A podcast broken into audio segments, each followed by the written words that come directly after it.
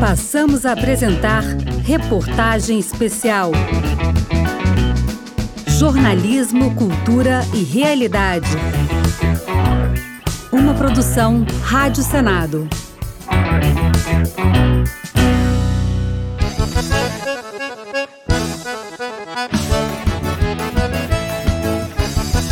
Devotos negociavam com Santo Antônio geralmente durante os primeiros 13 dias de junho. Enquanto a vida sentimental não era resolvida, a imagem do santo casamenteiro sofria como criança que levava castigo dos pais. Era colocada atrás da porta, molhada de cabeça para baixo em um poço, colocada junto ao fogo. Tinha o menino Jesus roubado de seus braços, que só poderia voltar ao altar depois do pedido de casamento. Peixe precisa da água,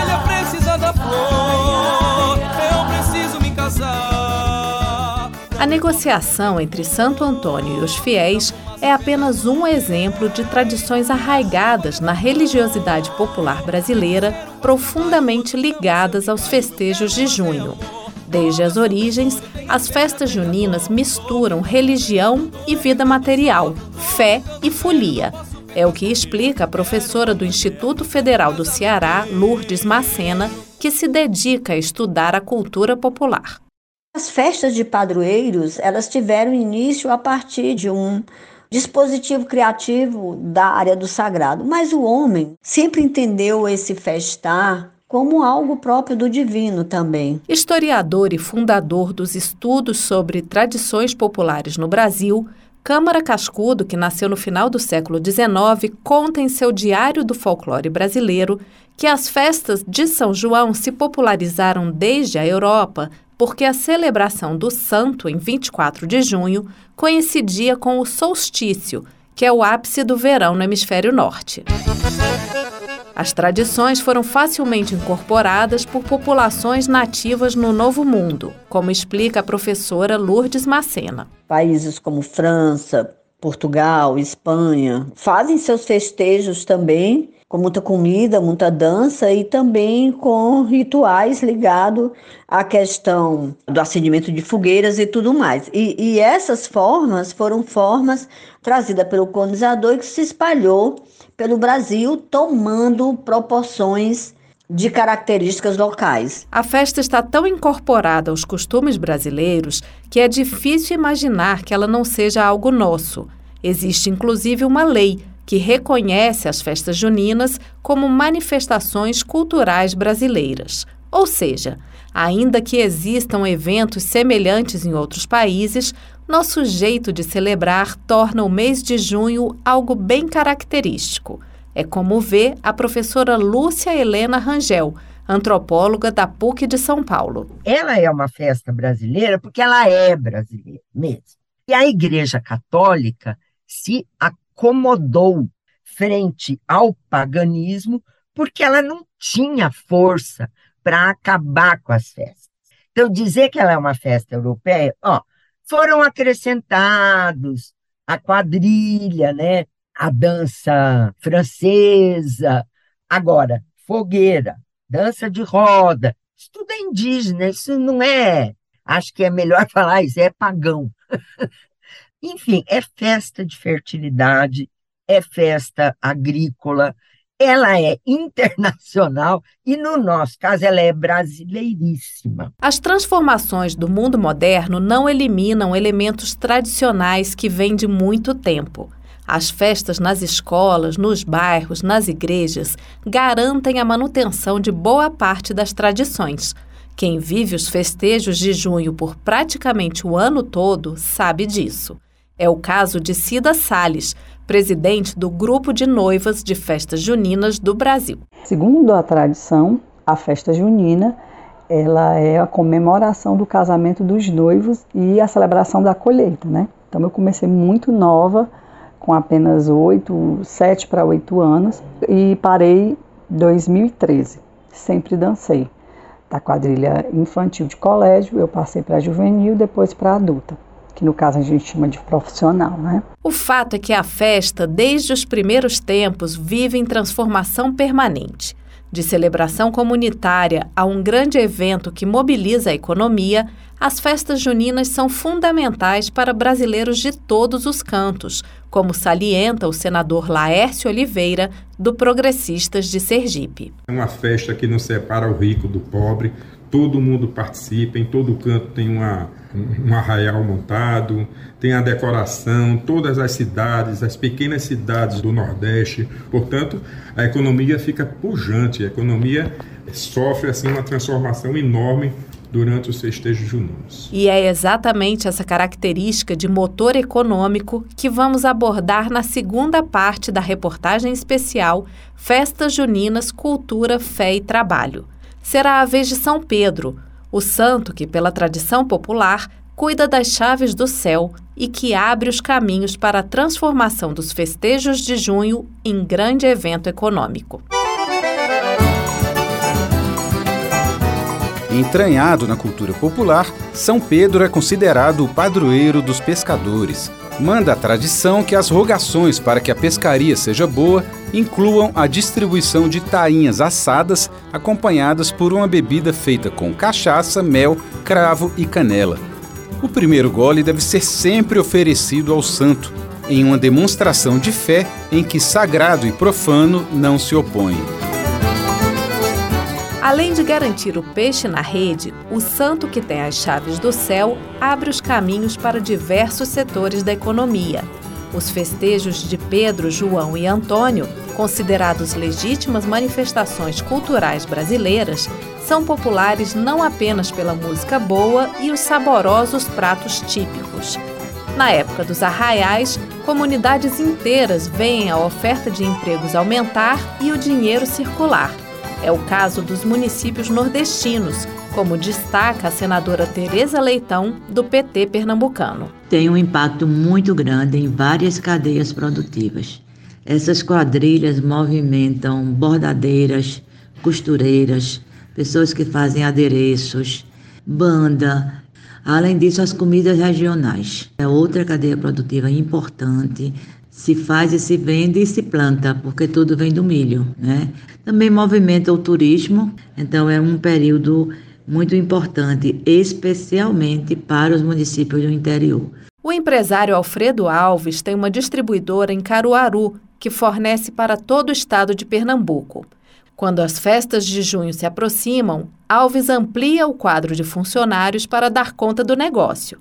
E ele ressalta que não é o único a contratar na cidade. Na cidade há um, um aumento significativo né, em, vários setores, né, gerando muito emprego temporário, né, principalmente o pessoal que trabalha aí no, no setor de vestuário, né, pessoal que fabrica aquelas bandeirinhas, chapéu de palha, muita comida típica também, canjica, pamonha, pé de moleque. Há uma, uma energia diferente na cidade e a economia é bastante impactada aí positivamente. Em 2022, o Ministério do Turismo contabilizou a movimentação de pelo menos 3,4 bilhões de reais na economia do país com as festividades juninas. Caruaru injetou cerca de 300 milhões de reais na economia, enquanto Campina Grande movimentou aproximadamente 400 milhões de reais.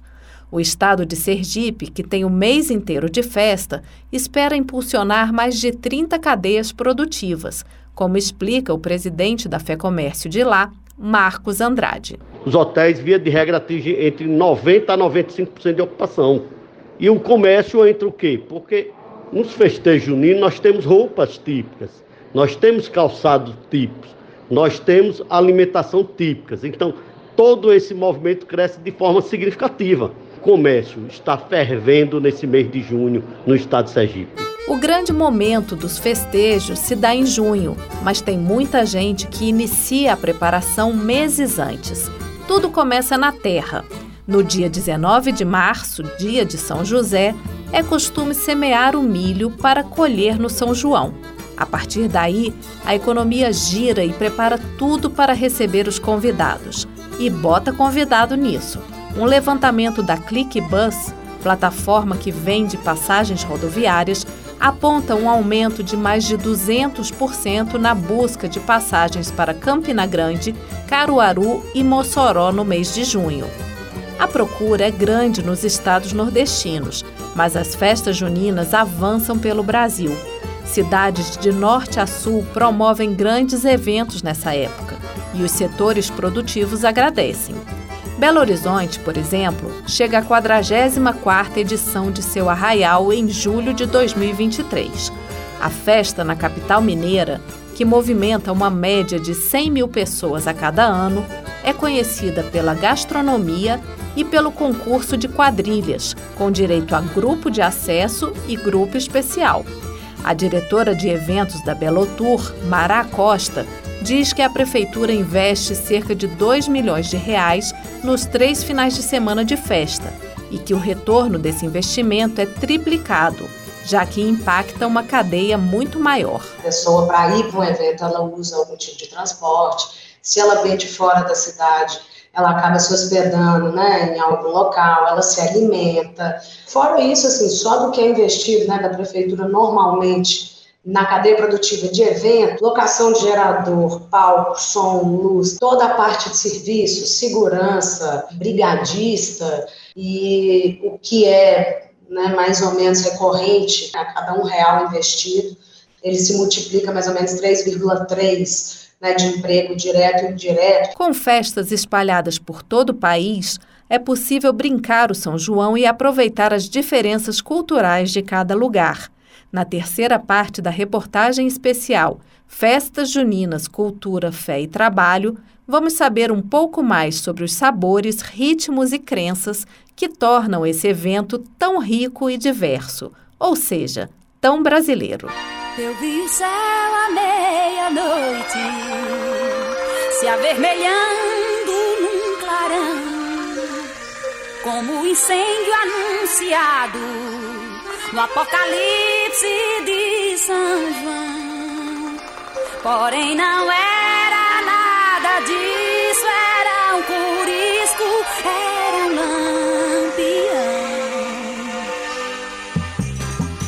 Segundo o cristianismo popular, Isabel, mãe de São João, e Maria, mãe de Jesus, estavam grávidas na mesma época Combinaram que aquela que tivesse o filho primeiro acenderia uma fogueira para avisar da boa nova. Isabel então mandou que se acendesse uma grande fogueira no dia 24 de junho.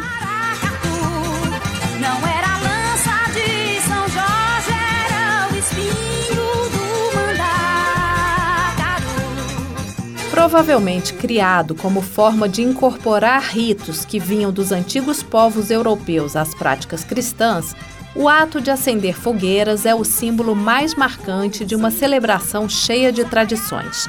E o caldeirão de mitos e ritos não para de ferver na enorme fogueira da cultura brasileira, a qual sempre se acrescenta uma pitada de sabor regional. Quando se trata de festa junina, não existe uma manifestação uniforme por todo o país.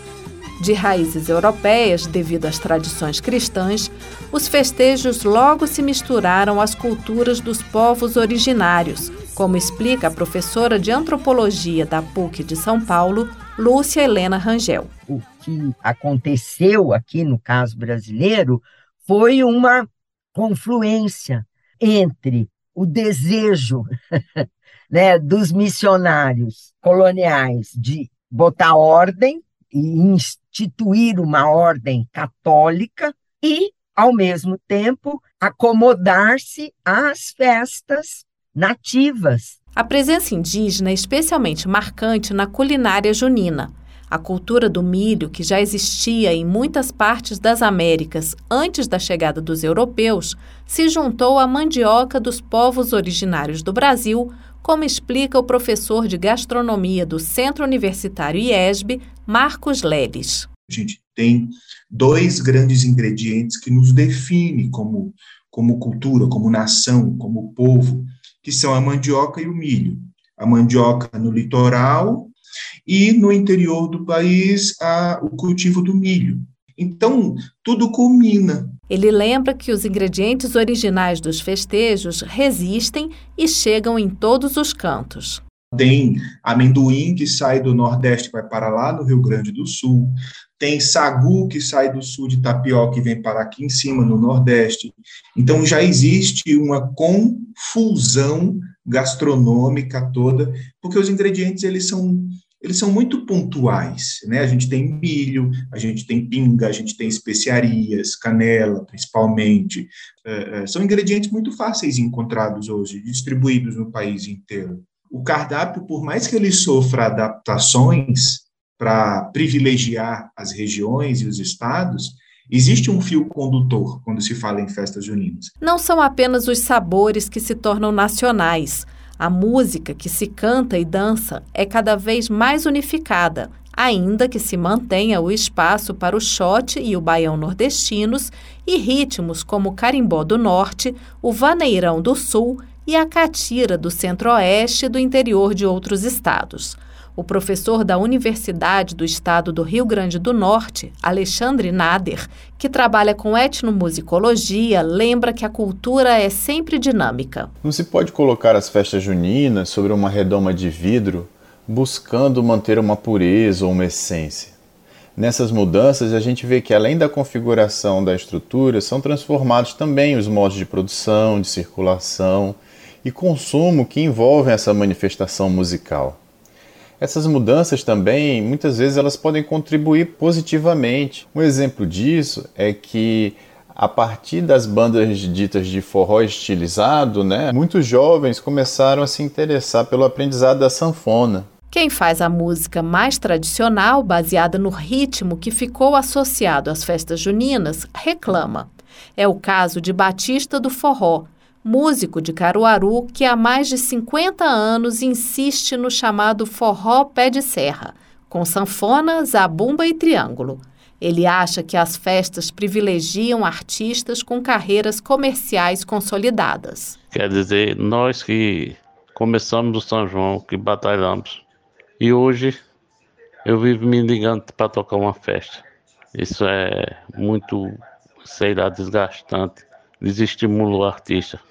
Eu já cheguei a bancar esse São João aí. Chegava a tocar 12 horas por dia. Depois que levanta o palanque, hoje mendigo uma festa.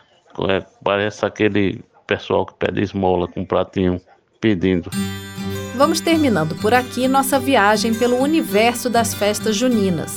Não importa de que lugar do Brasil você venha ou de onde nos ouça, sempre haverá uma fogueira e uma música que embale uma dança e traga uma lembrança. Festas Juninas, Cultura, Fé e Trabalho é uma produção da Rádio Senado. Reportagem: Fernanda Nardelli, Gabriela Pereira e Marco Reis. Redação final: Fernanda Nardelli e Marco Reis. Os textos de abertura de cada parte foram retirados do livro Santos de Casa: Fé, Crenças e Festas de Cada Dia, de Luiz Antônio Simas. Apresentação: Fernanda Nardelli. Locução: Celso Cavalcante. Trabalhos técnicos: Josevaldo Souza.